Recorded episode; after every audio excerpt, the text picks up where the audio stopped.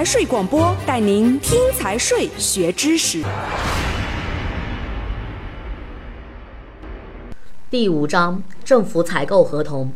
第四十三条，政府采购合同适用合同法，采购人和供应商之间的权利和义务，应当按照平等、自愿的原则，以合同方式约定。采购人可以委托采购代理机构代表其与供应商签订政府采购合同，由采购代理机构以采购人名义签订合同的，应当提交采购人的授权委托书作为合同附件。第四十四条，政府采购合同应当采用书面形式。第四十五条，国务院政府采购监督管理部门应当会同国务院有关部门规定政府采购合同必须具备的条款。第四十六条，采购人与中标成交供应商应当在中标成交通知书发出之日起三十日内，按照采购文件确定的事项签订政府采购合同。中标成交通知书对采购人和中标成交供应商均具有法律效力。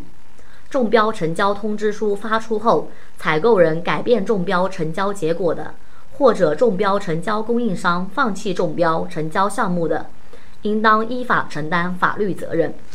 第四十七条，政府采购项目的采购合同自签订之日起七个工作日内，采购人应当将合同副本报同级政府采购监督管理部门和有关部门备案。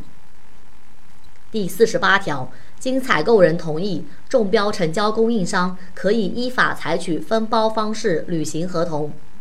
政府采购合同分包履行的，中标成交供应商就采购项目和分包项目向采购人负责，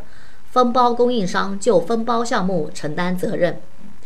第四十九条，政府采购合同履行中，采购人需追加与合同标的相同的货物、工程或者服务的。在不改变合同其他条款的前提下，可以与供应商协商签订补充合同，但所有补充合同的采购金额不得超过原合同采购金额的百分之十。